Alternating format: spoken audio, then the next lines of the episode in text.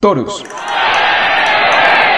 Basta con decir esta palabra para que el debate sobre la tauromaquia en el país aparezca por sí solo. Y aunque es una controversia que ha perdurado por varios años en Colombia, la discusión vuelve a la opinión pública con el lanzamiento de nuevos proyectos de ley que buscan prohibirla.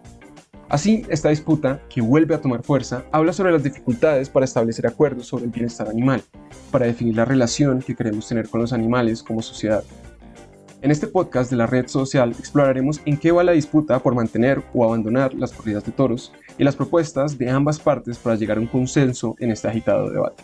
Mi nombre es Fernán Fortich y los estaré acompañando en este episodio. Si nos ponemos asépticos y consultamos a la Real Academia Española, la tauromaquia es el arte de lidiar con toros, aunque no es la primera vez que la RAE emite un concepto que genere controversia. Así, para algunos las corridas de toros constituyen un arte y una tradición cultural, mientras que para otros se trata de tortura y maltrato animal. Y es en torno a este concepto que la controversia de los toros ha girado en los últimos años. Así lo explica la senadora ambientalista Andrea Padilla, que lidera un proyecto de ley para prohibirlas a nivel nacional. Yo creo que estas prácticas efectivamente, digamos, llenan un vacío cultural, representan, digamos, una, son, una, son una expresión de la cultura de ciertas regiones de Colombia, pero no por ser expresiones culturales en ciertas regiones de Colombia están bien, y no por ser eh, manifestaciones culturales arraigadas están exentas de cuestionamientos éticos. Cabe señalar que actualmente solo hay ocho países donde la tauromaquia está aún protegida por la ley a un nivel constitucional. Ellos son España, Portugal, Francia, México, Perú, Venezuela, Ecuador y, claro, Según ha determinado la Corte Constitucional, solo una ley del Congreso puede prohibir esta práctica al tener un arraigo cultural.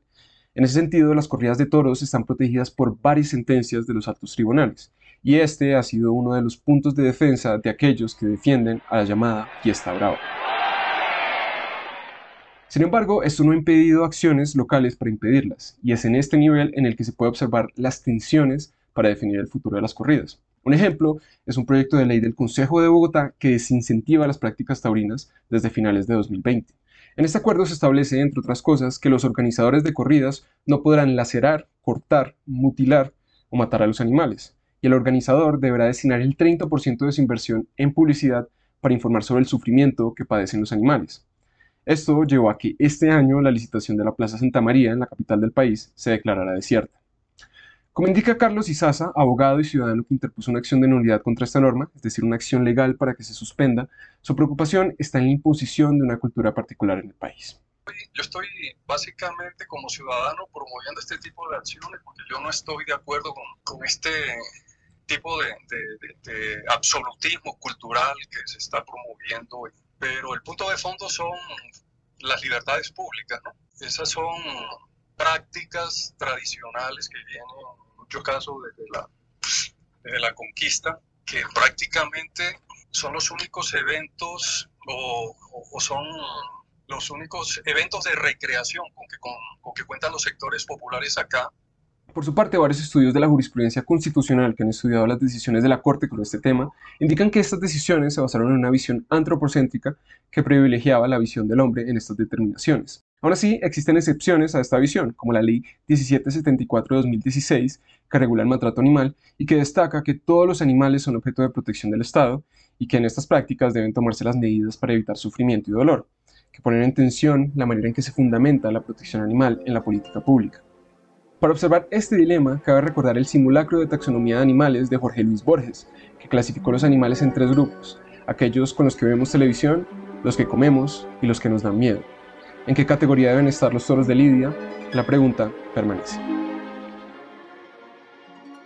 Por su parte, otro de los cuestionamientos a la prohibición de las corridas de toros es cómo se va a llenar el vacío cultural que dejará la no realización de prácticas culturales que utilizan animales para el entretenimiento. Y según ambas partes de este debate, este puede ser el inicio para un consenso entre quienes defienden estas prácticas y quienes buscan proteger a los animales.